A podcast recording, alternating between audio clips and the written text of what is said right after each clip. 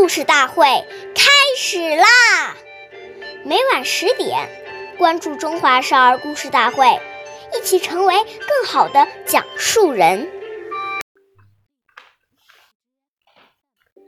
岁月易流逝，故事永流传，弘扬中华瑰宝，传承红色基因。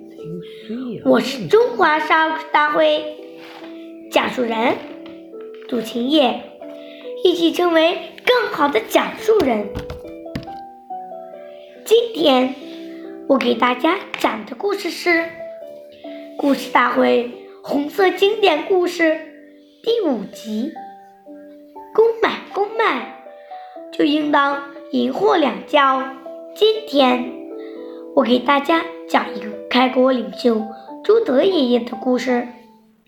一九三八年至一九四二年，八路军总司令部曾三次驻扎山西省武乡县砖壁村。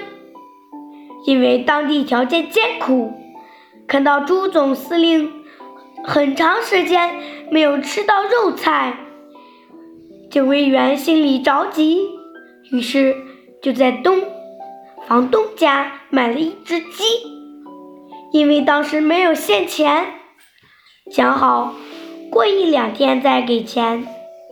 朱爷爷知道后，立即对身边的同志讲：“三大纪律八项注意中，有一项重要内容，就是买卖公平，公买公卖。”就应当银货两交。我们如果没有钱，宁可不买、不吃鸡肉，也绝不能忽视纪律。没有严格的群众纪律，怎么能坚决执行党的群众路线呢？警卫员听了很受教育。这之后，无论是在老乡那里买东西，还是同群众办事，他们都时刻。向着朱总司令的教导，严格遵守群众纪律。感谢收听，我们下期再见。